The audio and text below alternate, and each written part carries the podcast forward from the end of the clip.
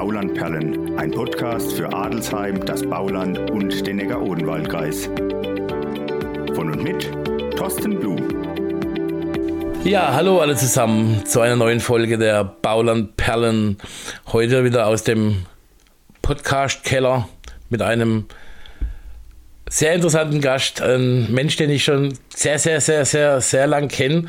Wir haben wohl ganz, ganz lang oder vor langer, langer Zeit, so muss ich sagen, zusammengearbeitet, vereinsmäßig, verbandsmäßig in der DLRG-Jugend. Äh, irgendwann haben sich unsere Wege getrennt. Ich bin nicht mehr in der DLRG-Jugend, Bezirksjugendvorstandschaft gewesen und er hat sich hochgearbeitet bis zum Vorsitzenden des, äh, äh des Bezirk Frankenland vom DLRG. Ähm, Uwe Spielvogel, grüß dich, dass du da bist. Ja, hallo Thorsten, schönen guten Abend. Ja, ich habe schon verraten, es geht heute ums Thema DLRG und ähm, da wollen wir gleich einsteigen. Uwe, erzähl uns mal, was ist eigentlich das DLRG? Was macht das DLRG? Ja, DLRG, die vier Buchstaben stehen natürlich für die Deutsche Lebensrettungsgesellschaft. Wir sind die größte Wasserrettungsorganisation und äh, sind ziemlich präsent in der Fläche, machen sehr viel im Bereich der Schwimmausbildung und setzen also auch da an, wo Schule und äh, ja, die Politik nicht unbedingt äh, alle erreicht und nicht unbedingt überall Angebote bieten kann. Wir sind natürlich auch im Einsatzwesen aktiv. Wir sind sehr stark in der Jugendarbeit, also sind da ziemlich breit aufgestellt und können allen Jugendlichen, Erwachsenen, Kindern sehr, sehr gute Angebote hier in der DLG bei uns bieten. Ja, der Bezirk Frankeland, der erstreckt sich ja nicht nur über den Neckar-Odenwald-Kreis, sondern auch über den Main-Tauber-Kreis und sogar eine alte badische Enklave, nämlich äh, Neudenau, die ja zum Schwäbischen mittlerweile gehören, aber auch die sind Mitglied im Bezirk Frankeland.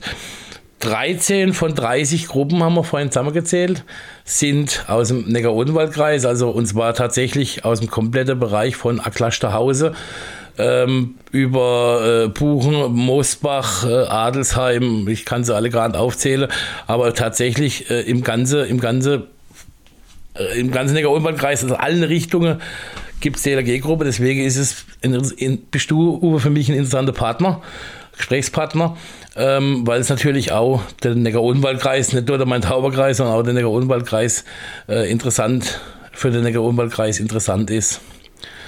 Jetzt habe ich schon äh, verrote, ähm, Bezirk Frankeland.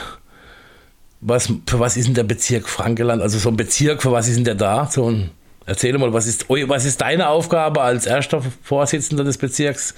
Was ist eure Aufgabe ähm, im Bezirk? Ja, letztendlich ist der Bezirk die Interessensvertretung aus den 30 Ortsgruppen.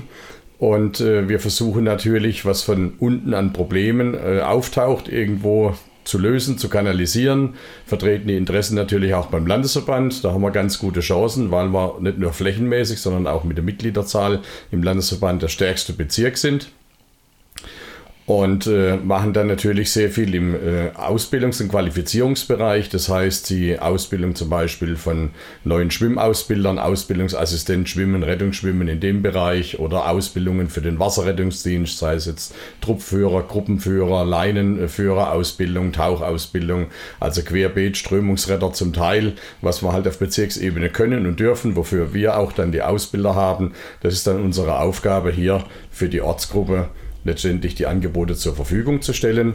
Und ansonsten, ja, sind wir Mädchen für alles, ganz gerne. Ja, ich darf aus meiner Jugend erzählen. Wir waren in der Bezirksjugendvorstandschaft gemeinsam und ähm, ich habe es vorhin schon, schon, im Vorgespräch äh, schon gesagt, wenn ich in Königheim vorbeifahre, mein erster Lehrgang auf, auf, auf äh, Bezirksebene war bei euch in legendärer äh, Lehrgang Fahrt- und, Fahrt und Lagerlehrgang, genau, für alle vielleicht, die damals dabei waren, draußen am alten Sportplatz. Ähm, Wahnsinn und da bin ich dann äh, auf diese, wie hast du vorhin gesagt, die Droge äh, verbannt. Äh, Einstiegsdroge. Äh, die Einstiegsdroge, genau. Ähm, für dieses, äh, für dieses Lehrgang. Und da waren wirklich ganz, ganz tolle Lehrgänge dabei. Äh, Ob es jetzt die, die Jugendleiter, Ausbildungslehrgänge waren, irgendwelche Spiele, Zeltlagerlehrgänge und solche. Also es ist auch die Jugend, die, die praktisch dann dort ausgebildet wird und nicht nur Du hast jetzt gerade viel in der Erwachsenensache, mhm. auch die Jugend. Genau, ist die dürfen wir auf keinen Fall vergessen. Zumal ja viele, die heute in der DLRG in führenden Positionen sind, und da zähle ich mich auch dazu, und so ging es dir damals auch, ja, äh, letztendlich aus dem Jugendbereich kommen und dort sehr viel dazugelernt haben, sehr viel Erfahrung sammeln konnte, aber auch sehr, sehr tolle Kameradschaften, wahnsinnig tolle Erlebnisse erleben durften. Und das ist einfach eine Zeit, die uns äh, alle auch geprägt hat. Also ich denke genauso gern zurück, ja. Und äh, wenn, wenn wir irgendwie auf dich zu sprechen kommen, dann kommen wir an dem Lehrgang in Königheim auch nicht vorbei. Also das ist genauso wie, wie die, die Osterburger, die dann der äh, Spaghetti-Topf stibitzt haben und haben am Tisch leer gegessen. Ne? Also das sind so Dinge, über die wird man wahrscheinlich, wenn man es erleben dürfte, in 50 Jahren immer noch lachen und erzählen. Aber es ist ganz wichtig und äh, wir haben jetzt gerade aktuell heute ist unser zweites Bezirksjugendzeltlager zu Ende gegangen. Ja, war garantiert wieder ganz tolle äh, Veranstaltung. Ich konnte leider diesmal nicht persönlich anwesend sein, aber ich habe heute früh noch einmal mit dem Stefan Ebert, unserem Bezirksjugendleiter, geschrieben. Und äh, ich sehe die Jugendarbeit hier immer noch als ganz, ganz wichtige Geschichte, weil sie letztendlich auf der einen Seite die Vernetzung unter den Ortsgruppen schafft. Man, kann, man lernt andere Jugendliche aus anderer Ortsgruppe kennen und sagt, wie tickt denn ihr, wie macht denn ihr das, wir machen das so, ja. Und das sind einfach schon Kontakte, die da zustande kommen, äh, auf der einen Seite. Und den, ja, das Erlebnis, das ist toll. Also ich habe also Erinnerungen, Jugendleiter Grundlehrgang in der Jugendherberge in Waldürn, da war ich als 15-, 16-Jähriger dabei. Darf ich dir erzählen, dass wir damals, das weißt du glaube ich gerade, wir sind damals aus dem Klofenster verschwunden, weil Doro in Waldürn gespielt hat. Kennst du Doro? Ja. Ja, ja und dann sind ja. wir aus dem Klofenster verschwunden und das Beste war, wir waren so spät dran, weil ihr so lange Programm gemacht habt mit uns. Wir waren so spät dran, dass wir nur noch die Zugabe gehört haben. Aber wir haben keinen Eintritt mehr bezahlen müssen. Das war der Vorteil. und seitdem weiß ich, wie lang der Weg von, von der Jugendherberge an die Belungehalle ist. Oh, der ist weit. Weil der Siehst du, prägendes Erlebnis. Ja? Aber wir können natürlich in der DLRG auch wirklich die, die Kinder im kleinsten Alter schon abholen. Es gibt die Programme DLRG im Kindergarten, wo man schon spielerisch den Umgang mit Baderegeln und so Dinge übt. Wir haben sie im Anfängerschwimmkurs, wir können sie dann weiterführen, können sagen, so, jetzt machst du deinen dein deutschen Schwimmpass, jetzt machst du deinen Juniorretter, jetzt machst du deinen Rettungsschwimmer und so können wir sie auch langsam an die Thematik heranführen und hoffentlich gelingt es uns auch künftig da, Jugendliche zu begeistern. Kannst du mir erklären, warum es jetzt nicht mehr den deutschen Jugendschwimmpass gibt und den deutschen Schwimmpass, sondern warum das zusammengelegt worden ist? Das ist an höherer Stelle entschieden worden. Okay. Ich habe ich hab beim, bei meinem Sohn dann, äh, kann es ja noch mit Jugend- und Erwachsenenschwimmpass ja, und ja. mein Sohn äh, hat dann den Bronzene gemacht und ich so, ja, das, das, ist der Erwachsene-Pass und sich der, nee, nee, das ist jetzt eins. Ja, genau. Okay. Also Jugendarbeit, äh, ich sehe es in Adelsheim in der Ortsgruppe, ist, ist, ist echt eine ganz wichtige Geschichte und die machen das ja ganz toll und das so ist. Ähm, wie ist der zulaufende Jugend insgesamt? Teilnehmer oder Ehrenamtliche? Ähm, also Teilnehmer, ich glaube, durch Corona ist, ist gerade im Kinderschwimmen, Ausbildungsbereich relativ viel los, oder? Ja, also das muss man wirklich sagen, da sind wir stolz drauf und das wissen wir auch zu schätzen, dass uns die, die Eltern und die Kinder hier wirklich über diese lange Vakanz äh, die Treue gehalten haben und äh, das zeigt ja auch die Mitgliederentwicklung. Wir haben jetzt äh, letztes Jahr 550 Mitglieder im Bezirk dazugewonnen, was letztendlich auch äh, nicht nur die Treue der Eltern und der Kinder zur DLRG bekundet, sondern auch für, für gute Qualifikation, für gute Arbeit an der Basis spricht, in, den, in allen unseren 30 Ortsgruppen. Und wir haben auch wirklich äh, unser Bestes gegeben, die Defizite, die durch die Bäderschließung jetzt äh, entstanden sind, bestmöglich aufzuarbeiten. Aber wir kommen da schon an unsere Belastungsgrenze, weil wir auf der anderen Seite natürlich, da kenne ich keinen Verband, der sagt, wir haben genügend Ehrenamtliche. Also mir würde immer gern noch ein bisschen mehr nehmen, selbstverständlich. Man muss halt aufpassen, dass wir uns jetzt da nicht übernehmen, dass man die Leute nicht verprellt, weil das Problem ist halt immer, äh, wenn einer Fußball spielt oder wenn er in einer Musikkapelle aktiv ist, dann geht er in die Probe oder ins Training und kommt nach Hause und sagt, toll, ich habe jetzt eine Stunde was für mich gemacht. Und wir gehen halt oft ins Schwimmbad und müssen uns zwischendurch immer davon stehlen, zu sagen, ich möchte jetzt wenigstens mal einmal hin und einmal vorschwimmen, damit ich sagen kann, ich bin wenigstens mal zwei Bahnen geschwommen, weil ansonsten sind wir halt sehr oft für andere im Bad. Ja, das macht uns trotzdem Spaß, aber so in, in ja, seit Corona hat da ein bisschen Umdenken stattgefunden. Das ist alles ein bisschen ich-bezogener geworden. Und äh, viele haben auch gemerkt, dass man sich auch um sich selber kümmern kann. Und von daher hoffen wir einfach, dass es uns weiterhin gelingt. Wir geben unser Bestes Wir versuchen zu begeistern, aber auch die demografische Entwicklung sagt ja nicht unbedingt dafür, dass wir immer mehr Jugendliche haben, sondern es wird weniger und der Kampf um diese Jugendlichen hat in den Vereinen und Verbänden schon längst begonnen. Ja gut, das, das ist schon in jedem, tatsächlich in jedem Verein oder muss man dann äh, fusionieren. Ähm, du hast vorhin gesagt, irgendwie auch zwei Gruppen, die schon in, im, im Bezirk fusioniert haben. Mhm. Ähm, das sieht man bei Sportvereinen, wo man vor 20 Jahren oder vor 30 Jahren kein Mensch gedacht, dass die mal Spielgemeinschaften mit dem Nachbarort machen müssen, um überhaupt spielfähig zu sein. Ja, nur sind dann meistens bei der Spielgemeinschaft immer noch im Bereich dieser Gemeinschaft drei oder vier Sportplätze da, aber von drei oder vier Schwimmbäder könnte ich jetzt nicht berichten, die in so, einer, in so einem Fall tatsächlich zur Verfügung stehen. Das ist in der Tat noch ein Problem bei uns. Ja, ja. Aber wir haben sicherlich noch Potenzial, äh, dass man da mehr Synergieeffekte nutzt, äh, wenn die eine Gruppe jetzt einen Erste-Hilfe-Kurs macht, dass man die Rettungsschwimmanwärter von der anderen Gruppe einfach mit rein dazu nimmt oder dass man einfach auch weiß, wer ist denn überhaupt in meiner Nachbargruppe der der technische Leiter, wer ist denn für die Schwimmausbildung oder für die Jugendarbeit zuständig oder wer ist denn da mein Ansprechpartner, um einfach da Dinge noch viel mehr gemeinsam zu machen. DLG hört nicht am Ortsschild auf, sonst gäbe es keinen Bezirk. Das ist, das ist allerdings richtig. Das habe ich damals, muss ich auch sagen, äh, auch schon gelebt, als ich mit dem DLG Osterburgen damals im, im Zeltlager war. Ähm, war eine super Sache mit dem Thomas, Jörg und Co war ganz toll. Ähm, was habe ich mir noch aufgeschrieben? Oder was brauche ich gerade auf meinen Zettel gucke? Du hast nämlich gerade schon angesprochen, Problematik Schwimmbäder, Schwimmbäder-Schließungen. Ähm, ich weiß nicht, wie es im Bezirk aussieht, ähm, aber bundesweit ist es tatsächlich ein Trend, ähm, dass Schwimmbäder aufgrund von Kostendruck oder auch teilweise in Seckach haben wir es gehabt, äh, aufgrund von fehlendem Personal, dass einfach äh, das Schwimmbad nicht aufgemacht werden kann. Jeder will, dass es aufgemacht wird, aber es geht nicht. Ähm, und dann lernt man natürlich, lernen viele Kinder auch das Schwimmen zum Beispiel nimmer. Nur jedes fünfte Kind kann, kann schwimmen habe ich, hab ich irgendwo in der Vorrecherche gelesen. Das sind schon 20, 20 äh, Personen Klasse in Grundschule. Ähm, dann, das heißt, da können vier schwimmen. Richtig schwimmen ist ja mit dem Schwimmabzeichen in Bronze definiert, nicht mit dem Seepferdchen. Und das ist in der Tat so, dass man das halt nicht kann, wenn man einmal im Schwimmkurs ist. Das schaffen die wenigsten, sondern man muss einfach ein bisschen dranbleiben, man muss üben und man muss eine gewisse Affinität natürlich für das Wasser haben. Das ist ganz klar. Wenn jemand absolut wasserscheu ist, dann tun wir uns da auch wahnsinnig schwer in den Schwimmkurse, den überhaupt mal vom Beckenrand wegzukriegen oder den mal mit dem Gesicht ins Wasser zu bringen. Da, da redet man da gar nicht vom Ringtaucher, um Gottes Willen, da sind wir noch meilenweit entfernt.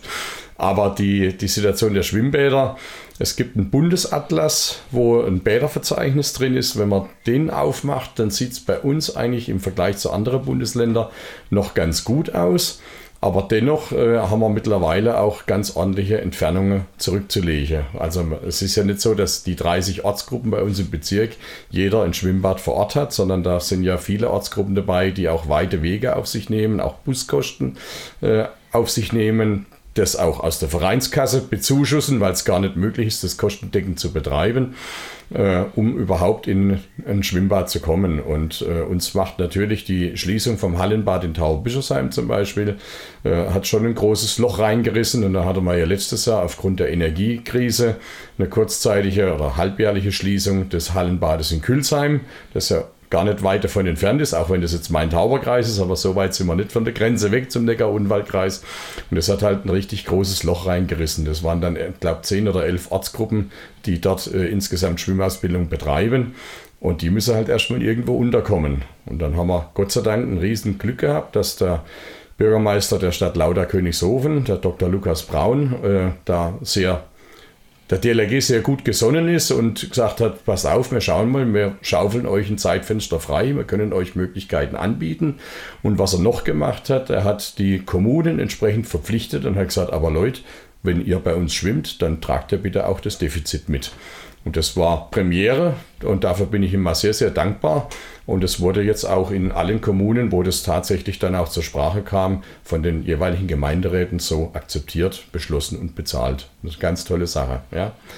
Aber es wird schwierig werden. Auch die, die Preise natürlich, die explodieren aufgrund der Energiekosten. Dann, wenn man dann noch weiter Entfernung zurücklegen muss, ist halt die Frage, wann oder wie lang kann man sich das Schwimmen tatsächlich noch leisten. Und das darf halt nicht sein, dass wir dann Kinder haben, die äh, aufgrund ihrer sozialen Stellung nicht die Möglichkeit haben, schwimmen zu lernen. Also das geht überhaupt nicht. Auf der anderen Seite haben wir das Schwimmen im Bildungsplan der Grundschule drinstehen, auch in den weiterführenden Schulen steht's, äh, Bildungsplänen steht es drin für die weiterführenden Schulen. Aber es wird halt teilweise gar nicht umgesetzt, teilweise sehr gut umgesetzt, aber ja, so irgendwie also ein Sportlehrer hat mal gesagt, das steht zwar drin, aber wenn wir es nicht machen, hat es auch keine Konsequenzen. Und das ist halt schade. Ja, aber ich denke halt, die haben vielleicht die gleiche Problematik. Die müssen mit den Schülern auch unter Umständen einige Kilometer fahren, damit sie diese paar Stunden Unterricht im Prinzip machen. Ja, also von dem her muss man die vielleicht auch ein bisschen in Schutz nehmen. bisschen. Also bei uns sind alle zu wesig, weil mein Sohn hat das. Ich, es geht mir ja nicht um die Sportlehrer, es geht mir darum, dass die, Politik, die einfach mhm. da auch im, Regen stehen lässt, schreibt Dinge rein. Und normalerweise heißt, wer bestellt, bezahlt. Mhm. Ja, und äh, das passt halt leider nicht ins Bild. Und auf der anderen Seite sind die Schwimmbäder ja kommunale Einrichtungen sind freiwillige Leistungen einer Kommune. Das heißt, wenn die Kommune heute ihren Haushalt nicht kostendeckend aufstellen kann, dann sagt das kommunale Rechnungsamt natürlich, ja, dann streichen sie ihre freiwilligen Leistungen, ne? dann, dann passt es wieder, dann kriegen wir das hin. Und das ist halt schade und man müsste schon dahin kommen, dass wir vielleicht äh, es schaffen, dass man Schwimmbäder auch überregional betreibt, so wie man Gewerbeparks ja auch überregional betreiben kann, damit sich dann mehr einfach an diesen Defiziten beteilige und dann wird es auch wieder finanzierbar. Hm, das ist richtig, so habe ich das noch nie gesehen. Aber man könnte auch sagen, man stellt die Schwimmbäder auf Kreisebene und finanziert sie über die Kreisumlage. Das ist aber manchmal räumlich nicht so einfach, wenn noch eine Turnhalle oben drüber ist oder sowas, oder mhm. wenn es mit der Schule in Verbindung gebaut wurde. Ne? Okay, aber da muss tatsächlich was passieren oder seid ihr dann als, als äh, DLRG äh, Bezirk oder, oder als äh, LV Baden dann auch mit, mit dran, dieses ja. Brett zu bohren. Ja, wir haben im Landesverband mittlerweile eine PR-Agentur äh, engagiert, die sich auch um die Öffentlichkeitsarbeit und um die, die Bädersituation kümmert. Wir haben auf der Homepage vom Landesverband Baden regelmäßig Berichte aus dem Raum Karlsruhe zum Beispiel, äh, wo das ähnlich abläuft, ja. Und die waren auch bei uns vor Ort und so, ich glaube, so viel wie letztes Jahr habe ich noch nie Klinke geputzt, ja. Also quer durch alle durch alle äh, Parteien, AfD ausgenommen, da habe ich mich dann geweigert. Da hat man also mit wirklich viele, viele Leute Gespräche äh, geführt, um da irgendwas in Bewegung zu setzen. Auch mit beiden Landräten immer im Kontakt mit den, mit den Bürgermeistern bis äh, Bundestagsabgeordnete Nina Wagen, mit dem CDU-Landtagsvizepräsident äh, Wolfgang Reinhardt. Also mit den Leuten stimmen wir schon eng im Kontakt und das sehe ich auch als unsere Aufgabe als Bezirk, hier natürlich äh, auf diese Probleme aufmerksam zu machen. Ja, das sind wir gleich beim nächsten Problem, weil ich, ich habe an der letzten Jahreshauptversammlung ein Gespräch mitbekommen, wo es darum ging, dass, dass die Politik doch vielleicht besser die Hilfsorganisationen fördern könnte. Also es gibt Feuerwehren, die fahren noch mit 50 Jahren Autos durch die Gegend. Ähm, die DLRG und äh, Rotkreuz-Ortsgruppen, die haben teilweise LKWs, die mit Mühe und Not, mit viel Arbeit noch durch den TÜV kommen oder sowas. Und wenn man halt versucht, irgendwie an Geld zu kommen für, ich nenne es jetzt mal Katastrophenschutz, für äh, die Belange äh, auf dem flachen Land, sage ich einmal, ähm, dann ist von oben her nicht so die viele Kohle da. Kannst du das, siehst du das auch so, oder? Gut, Feuerwehren finanzieren sich hier komplett anders. Die Feuerwehr ist eine kommunale Einrichtung, während wir äh, anderen Rettungsorganisationen dann halt über den Landeshaushalt im Prinzip äh, finanziert werden. Und äh, da ist das Geschrei immer groß und und jeder könnte da mehr brauchen, egal ob das DRK oder DLRG ist. Da haben wir, denke ich, äh, gemeinsame Interessen. Aber auf der anderen Seite muss man halt auch sagen, äh, es wird erwartet, dass wir Gewehr bei Fuß stehen, wenn irgendwas ist. Und das machen wir auch gern. Wir waren auch zweimal jetzt mit dem Wasserrettungszug äh, in in Voralarmierung, in Alarmbereitschaft, wie damals im Ahrtal die Hochwasserkatastrophe war. Wir wären auch ausgerückt, sind aber dann nicht angefordert worden ist so, haben andere entschieden. Also wir wollen da schon unseren Beitrag bringen und äh, Leute, die sich ehrenamtlich engagieren, die hätten dann natürlich auch gern eine ordentliche Ausstattung vor Ort. Und das äh, ist immer wieder eine, eine, sehr, sehr langwierige Geschichte, weil auf der einen Seite gibt es natürlich Wunschliste, auf der anderen Seite ist nicht alles finanzierbar und da muss man halt abwägen, was nehmen wir mal jetzt in Priorität 1 rein. Und man darf nicht ganz vergessen, dass für für alle äh, Investitionen in dem Bereich immer noch ein Eigenanteil in der Ortsgruppe hängen bleibt. Ja, und äh, ja, der dann oftmals durch ehrenamtliche Tätigkeit auf irgendwelchen Vereinsfesten durch Bratwurst und Steakverkauf finanziert werden muss. Das ist Oder eine sehr große Aufgabe. Äh, Crowd, Crowdfunding, äh, Volksbank oder Sparkasse oder wie auch immer. Jawohl, das geht auch. Wir haben äh, von der Volksbank Main-Tauber ähm, kurz vor Weihnachten eine größere Spende erhalten, haben dadurch äh, ein Tauchtelefon äh, angeschafft für den Wasserrettungsdienst. Also das äh, sind natürlich dann so erfreuliche Dinge, Was, man Uwe, was hat. bitte ist ein Tauchtelefon? Der Taucher muss unter Wasser ja irgendwie kommunizieren. Das hat man früher am Seilziehen gemacht. Richtig, das hat man im Seilzieher gemacht. Aber die, die Fülle der Befehlsmöglichkeiten über die Leine ist halt doch ein bisschen begrenzt, weil so große Sätze kann man da nicht durchmorsen. Und deshalb ist äh, unter bestimmten Bedingungen, also schlechte Sicht zum Beispiel, und es ist ja beim Taucher oft so, dass man die, die Hand nicht vom, vom Gesicht sieht, ja, ähm, dann ist das vorgeschrieben und dann können die Taucher praktisch mit der Außenwelt kommunizieren Mhm. vor Ort. Dann kann man sie besser lotsen und ja, können Probleme halt schneller erkannt Das heißt, die werden. haben Es eine geht ja auch um die. Vollgesichtsmaske auf Ja. mit Mikrofon praktisch drin Genau. und mit, mit Ohrhörer. Und dann haben wir noch eine riesige Kabeltrommel. Okay, So groß. okay. Das ist, äh, das kann es nicht geben, wo ich da. Ja, aber das sind halt diese technische Dinge, die da auch Einzug erhalten und äh, da, da können wir uns nicht darüber Was verwehren. der kostet so ein Tauchtelefon? Oh, das war jetzt, äh, ich glaube, das waren fast 7000 Euro. Okay. Haben wir noch zufinanzieren müssen, natürlich. Noch zufinanzieren. Ja, müssen. ja. Okay. Ja, also, ja, das ist, ist aber tatsächlich dann manchmal für die Ortsgruppe ein bisschen ein Problem, wenn, wenn, wenn natürlich der Bus freckt und, äh, oder der, der LKW oder sonst irgendwas. Also, manche Ausstattungssache sind dann kleinere Beträge, das ist mit dem Wurstverkauf gemacht, aber halt, äh, wenn man dann einen Bus hat, der schon 25 Jahre alt ist, der ist schon alle eine Ecke, äh, der hat zwar erst gefühlt 10.000 Kilometer drauf, ähm, aber ist schon 25, 30 Jahre alt und man hat ihn schon zum dritten Mal geschweißt jetzt und äh, zum vierten Mal und zum fünften Mal. Ähm, und dann muss ein neuer Bus her. Ich glaube, dass das für eine Ortsgruppe schon, schon schwer ist zu, zu stemmen. Hm. Zustimmendes, Das ist das, wo man eben, zustimmendes Nicken. wo man immer wieder, äh, auch bei, wenn man dann im Landesverband auf entsprechende Tagungen sind, wo wir äh, immer wieder auf der Tagesordnung haben, wo wir immer wieder dranbleiben müssen, wo man natürlich dann seitens vom Landesverband auch wieder bei der Politik die Bretter bohren müssen und ja, äh, mühsam ernährt sich das Eichhörnchen, könnte man das so schön zusammenfassen. Ja, und es ist ja so, dass, äh, dass, ihr- dass die Aufgaben ganz mittlerweile ganz, ganz äh, vielfältig sind. Also ich kenne ich es noch aus der Zeit von früher. Es gab die Einsatztrupps, da waren Taucher und die Leineführer und die Rettungsschwimmer, sage ich jetzt einmal. Ähm, jetzt hast du vorhin ein Wort genannt, ein Strömungsretter. Ja. Das sind praktisch die Jungs, die sind dann ausgebildet dafür, in die Flüsse zu gehen.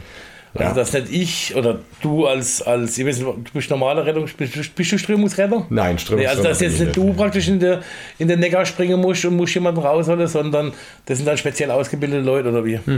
Jawohl, die machen die Ausbildung auch im halbe Wildwasserkanal, kann man sagen, ja. Und die äh, sind dann, haben eine andere Ausrüstung, haben einen Neoprenanzug, der entsprechende Schutzpolster zum Beispiel hat, die haben einen Helm, die haben eine Lampe, die haben Messer dabei. Äh, Die sind dann geschult in Sachen Abseiltechnik zum Beispiel, können sich dann irgendwo mal von einer Brücke abseilen oder irgendwelche Böschungen entsprechend runterseilen und äh, arbeitet dann auch mit so Rafts zum Beispiel oder mit einem von normalen Schlauchboote oder auch von ganz normalen Rettungsbretter aus. Draufwerfen, lospaddeln und schnell vor Ort. Okay. Haben also einen Wärmeschutz ne, und äh, sind dann dafür ausgerüstet, dass sie auch in Strömungen entsprechend rein können. Und das ist ja auch äh, diesen Starkregenereignissen geschuldet. Da hat man ja genau die Situation plötzlich auftretend und dann relativ große Wassermengen und irgendwo läuft es da schnell hin. Okay. Habt ihr, ich habe gelesen irgendwo, jetzt erst eine große Übung gehabt oder habt ihr eine geplant? Ist da irgendwie mit, ne, da war doch irgendwas. Wir äh, haben eine große Übung. Bezirksübung geplant, jawohl, äh, im, anlässlich unseres 70-jährigen Jubiläum. Du hast ihm schon was vorweg, das hätte ich nachher noch gesagt. Aber gut, ich habe das aufgeschrieben. Die ist in Planung, das macht äh, unser, unser Leitung Einsatz, die kümmert sich darum. Da bin ich äh, zunächst mal aus der Planung außen vor, habe ich nicht viel mit zu tun.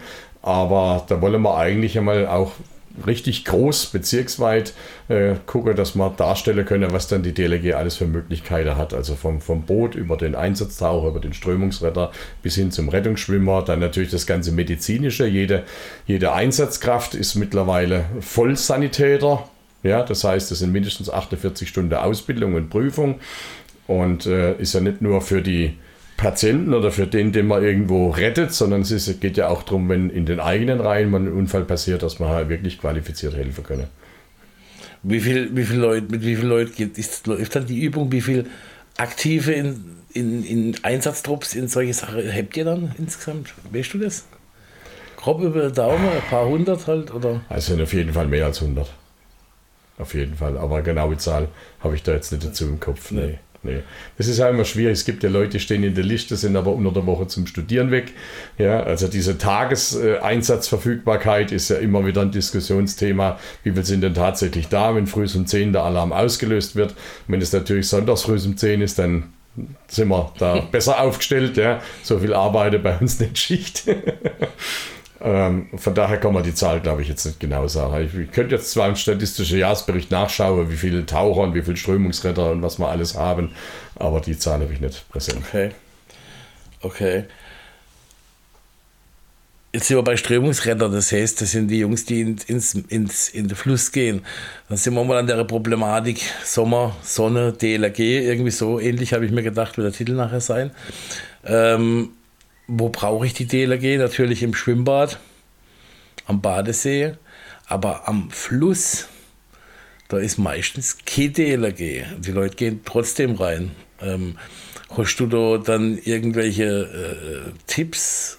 Oder du hast vorhin erzählt, die Geschichte, was jetzt in der Presse war, mit dem Vater mit seinem Kind, das tödlich äh, die beide ertrunken sind. Beide ertrunken sind. Ja, ja. Ähm, und, und wie denkst du dann darüber? Wie denkst du, äh, drüber, dass man in der Fluss schwimmen geht, sage ich jetzt einmal.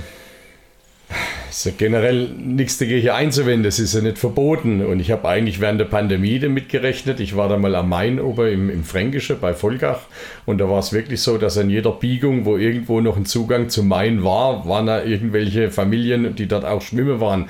Ist alles in Ordnung, aber man darf halt, äh, man darf halt einen Fluss mit dem Hallebad verwechseln. Das sind halt zwei komplett andere Welten, auch wenn sie nur mit Wasser gefüllt sind. Und das, das Wichtigste ist, denke ich, für uns nach wie vor, dass man Aufklärungsarbeit betreiben, dass man einfach sagt, ey, Schwimmen lernen ist so wichtig wie Radfahren, Lesen und Schreiben. Ja, das gehört einfach genauso dazu, auch wenn es vielleicht nicht in der Schule jetzt explizit angeboten wird, aber es muss einfach im Interesse der Eltern sein, weil die wollen auch mal irgendwann ans Mittelmeer in Urlaub fahren und wollen nicht immer ständig äh, da gucken. Und das können auch nicht Schwimmflügel oder irgendwelche Schwimmweste tatsächlich ersetzen. Also da fängt es schon mal an, dann ist das tatsächlich Schwimmen lernen natürlich. Und wenn ich Leute habe, die nicht schwimmen können, dann habe ich eigentlich nichts am Wasser zu suchen, weil die, die Ertrinkungszahlen zeigen das ja eindeutig. Wir hatten letztes Jahr 300 355 Ertrinkungstote in der Bundesrepublik Deutschland und die meisten davon sind an unbewachten Badestellen umgekommen und da sind wir wieder genau am Fluss. Ja, es passiert auch in Hallenbädern, in Freibädern, es passiert an Badeseen. Da ist aber in aller Regel eine Aufsicht da, aber die kann das ja auch nicht immer verhindern. Also ich denke mir oft, wenn man äh, am Badesee oder wenn das Schwimmbad richtig randvoll ist, äh, wenn da jetzt plötzlich ein Kopf fehlt, das dauert, bis man das tatsächlich wahrnehmen würde, ja, weil das ist ja nicht so, wie es auf dem Fernseher dargestellt wird, dass da einer im Wasser ist, hat die Möglichkeit, noch beide Hände hochzuheben und der Oberkörper guckt immer noch ein Stück aus dem Wasser, ja, sondern in dem Moment würde der ja schon längst unter Wasser sein und die, die Leute, also Ertrinken findet stumm statt. Die sind einfach plötzlich weg, die sind unter Wasser, die kippen vielleicht leicht nach vorne oder nach hinten und dann tauchen die unter und sind weg. Deshalb, ja, Schwimmen lernen, Aufklärungsarbeit und wer nicht schwimmen kann, hat dort nichts zu suchen. Und weiteres Phänomen seit vielen, vielen Jahren ist, dass von den Ertrinkungstoten tatsächlich 80 Prozent männlich sind. 80 Prozent. Jetzt kann man sich überlegen, an was das liegt. Ne? Woher kommt es? Ja, das ist die Risikobereitschaft das ist das Mut und Machtgehabe, da ist vielleicht Alkohol im Spiel. Ja, also ich bin einmal als Jugendlicher mal durch eine Talsperre durchgeschwommen. Die war nicht riesig groß. Dachte, locker. Dann denke ich so, immer gehe ich übergeschaut, an dem Baum will ich rauskommen. Das werde ich nie vergessen. Das war während dem Sommerzeltlager. Und dann bin ich darüber geschwommen, natürlich alleine, weil ich kann das ja. Ne? Und äh, wie ich dann so halb unterwegs war, merke ich, oh Mist, das wird aber ganz schön kalt plötzlich, das Wasser. Ja? Also ein bisschen Temperaturunterschied, ist der Körper ja ganz sensibel. Und plötzlich habe ich gemerkt, an dem Baum komme ich nicht raus. Ich komme an eine ganz andere Stelle raus. Ja. Ich habe mich dann durchgekämpft. Das hat viel länger gedauert, als ich das dachte, weil ich die Entfernung brutal unterschätzt habe. Und das End vom Lied war, ich habe es dann wenigstens kapiert. Ich bin dann über die Staumauer zurückgelaufen. Barfuß in Badehose natürlich. Denke ich, nee, passiert dann immer, machst nimmer. Ja? Und das sind jetzt Erfahrungen, das hätte auch schief gehen können, muss ich ganz ehrlich sagen. Gott sei Dank ist es nicht schief gegangen. Das heißt, also auch wenn jetzt jemand schwimmen kann, äh, ist es im, im Fluss schon eine andere Sache wie, wie irgendwo ähm, im Schwimmbad. Natürlich. Wellegang, Temperaturunterschiede, Unterströmungen, körperliche Erschöpfung, da reicht schon ein Krampf im Fuß. Und man darf nicht vergessen, alles, was an Land lebensbedrohlich ist, der Herzinfarkt, der Schlaganfall, ist im Wasser tödlich. Mhm. Wenn nicht gleich einer nebendran ist und dich hochhebt. Ist klar. Wenn ich jetzt im, im Fluss bin und ich treibe und ich habe jetzt einen Krampf oder ich habe keine Kraft mehr oder wenig Kraft und was mache ich dann? Ja. Der Tod, ich habe vorhin gesagt, der tote Mann. Ja, möglichst schonende Lage einnehmen, also Rückenlage, ne, und dann einfach mit der Strömung mittreiben lassen. Da kann man mit relativ wenig Kraftaufwand über Wasser bleiben. Und ein Krampf, wenn es im Bereich der Zehe ist, im Bereich der Waden ist, kann ich ihn ja raus ziehe, indem ich die, die Zehspitze entsprechend nach oben bringe und die Wade dehne. Ähm, wenn er mir Oberschenkel ist, wird es schwierig, aber auch ein Krampf hält nicht ewig an. Irgendwann lässt er ja wieder nach. Ne? Das ist dann zwar eine schmerzhafte Aktion, aber dann einfach in der Zeit möglichst Schonhaltung einnehmen und ein Stück weit mittreiben lassen. Und wie komme ich dann raus? Um, von der Lehe treibt sie mich ja nicht an, also, außer es gibt eine Hölle Biegung. Dann gibt es den Prallhang, kennen wir alle, ja. den Gleithang, und dann pralle ich gegen den Prallhang. Aber ähm, wie komme ich dann aus der, aus der Strömung wieder raus? Ja, schön ist natürlich, wenn man irgendwo was hätte, wo man sich dann äh, dran entlanghangeln könnte. Manchmal entstehen ja irgendwelche Steine raus. Äh, oder man hat die Möglichkeit, dass es einem irgendwann mal ins Kehrwasser treibt. Aber bei so schnell fließenden Flüssen muss man sagen, da haben wir eigentlich nichts drin zu suchen. Wir haben das beim Rafting-Wochenende schon mal erlebt, dass mal einer aus dem Boot gefallen ist. Und bis der dann durch den Kanal da durch war, ähm, war der bedient. Ja, der hat dann irgendwann gesagt, mir ist kalt und ich will nach Hause. ist schwierig. Einfach versuchen, an den Rand zu kommen, ja, dass man ganz zart versucht, aus dieser Strömung rauszukommen und vielleicht den richtigen Moment erwischt, aber der Laie kann das Wasser unmöglich einschätzen. Wo zieht es tatsächlich? Wie sieht es Oberwasser aus? Heißt ja nicht, dass es unter Wasser tatsächlich genauso ist. Also das heißt im Prinzip, ähm, Schonhaltung einnehmen, also die Rückenlage, Kräfte, Rückenlage ja. tote Mann und drauf hoffen oder also mal, wenn jemand am Fahrbahnrand mit seinem Fahrrad entlang ist, dass man mal ruft und winkt, hol Hilfe und dann müsste die DLRG Strömungsretter angerast kommen.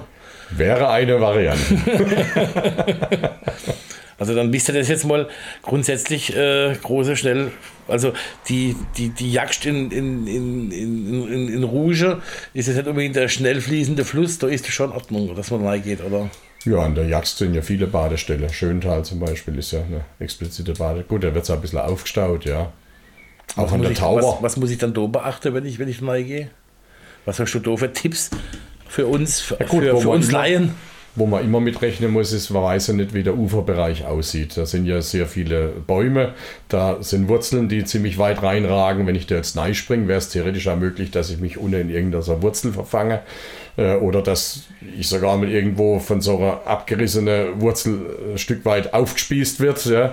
Äh, auch mit Scherbe muss man immer rechnen. Es gibt ja immer Leute, die dann ihr Leergut äh, lieber vor Ort im Wasser entsorgen wollen, als es mit nach Hause zu nehmen, weil das Pfand einfach noch zu wenig ist ähm, ja, einfach mit Bedacht reingehe und mit Verstand reingehe. Also ich springe an nie, das ist ja schon in der Baderegel enthalten, ich springe nie in Wasser, das ich nicht kenne. Und dann springe ich schon gar nicht mit dem Kopf voraus. Das sind so ein paar ganz schwerwiegende Fehler, die man, die man, machen, die man nicht machen sollte. So ja. Die man aber machen kann. ja, die oft gemacht werden. Kann es sehr schmerzhaft werden, die ja. ganze Geschichte. Jetzt hast du gerade schon gesagt, gerade eben, dass, dass ihr Jubiläum habt. Also es ist eigentlich ein Doppeljubiläum, was ist ein Doppeljubiläum, aber ähm, vor zehn Jahren habt ihr wohl 100 Jahre DLRG gefeiert. Mhm. Denn das DLRG ist an sich ist 110 Jahre alt, habe ich gelesen. Und der Bezirk Frankeland hat das Jahr 70. Geburtstag. Ja. Habt ihr noch irgendwie Geburtstagsfeier geplant? Ist was Großes geplant? Wir haben? Anfang November eine Jubiläumsveranstaltung. Also wir haben gesagt, wir wollen so ein paar Veranstaltungen übers Jahr machen. Da gehört jetzt auch diese Bezirkseinsatzübung mit dazu, dass wir die, dass wir jetzt das Jubiläum letztendlich auch zum Anlass nehmen und sagen, da wollen wir mal wieder was Großes machen. Äh, ist ja natürlich auch mit Kosten verbunden. Wir haben das Bezirksjugendzeltlager und dann wollen wir noch ein Festbankett machen. Das ist dann Anfang November, das ist dann aber im Main-Tauber-Kreis. Und Sau-Main-Tauberkreis gibt es eigentlich noch die Schlauchbootrallye in Impfi? Die Impfinger Schlauchbootrallye gibt es noch. Die Jawohl, noch. sehr schöne Veranstaltung. Wann ist denn die? Die ist immer Ende Juli. Da müsst man, muss ich jetzt nachgucken. Also für alle, das ist eine Wahnsinnsveranstaltung. Auf jeden Fall. Rate ich allen, allen DLRG-Lern, also unseren Alzheimern, habe ich gesagt, da müsst ihr mal noch, das war damals schon, schon die Veranstaltung. Und egal, das ist egal, wann die ist. Ende Juli. Du schreibst mir das irgendwann einmal. Das mache ich Wenn ich gerne. mal Zeit habe, fahre ich da mal rüber und gucke mir das an. Jawohl, kann ich also nur empfehlen, ist für Spaß, Gaudi, Action, bietet Übernachtungsmöglichkeiten. Bietet eine Bar. Bundes Bundesrahmenprogramm, ja, Livebands. Ne? Also war, ich war letztes Jahr zwei Abende vor Ort und äh, war eine super schöne Veranstaltung, vor allem weil man wahnsinnig viele andere DLRGler trifft. Also es war, war immer ganz toll. Jetzt muss ich, lass mich mal auf meinen Zettel gucken, ob ich noch irgendwas vergessen habe. Äh, nö. 10.550 Mitglieder hat die DLRG. Insgesamt in Deutschland.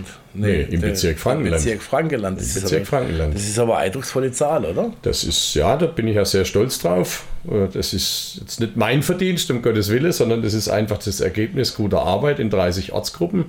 Äh, Wir versuchen, die Rahmenbedingungen dafür zu stellen und das Ganze möglichst, ja, so dass es auch gelingen kann, aber die inhaltliche Arbeit wird halt zum größten Teil an der Basis gemacht.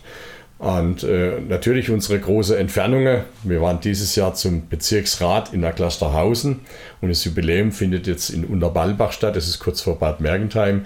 Das ist halt schon eine Wahnsinnsstrecke. Ne? Aber ja, man versuche das halt einfach so zu verteilen, dass man sagen, okay, ein Jahr sind wir hier, ein Jahr sind wir in dem Landkreis, ähm, sodass dann ja nicht immer für die gleichen Ortsgruppe weite, Anre äh, weite Anreisewege entstehen.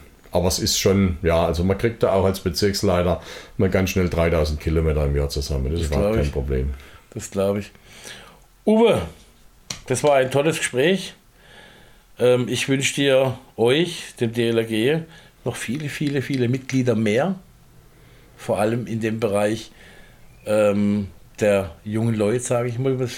die junge Leute, die irgendwo fehlen, zwischen 20 und, und, und 40, die dann aber auch Verantwortung übernehmen, die auch ähm, Rettungsschwimmer, ähm, Taucher, was man als Strömungsretter und so weiter, ähm, die im Verein in der Vorstandschaft die Verantwortung übernehmen, ähm, dass es von denen noch ganz, ganz viele gibt, weil das DLRG ist eine feine Sache.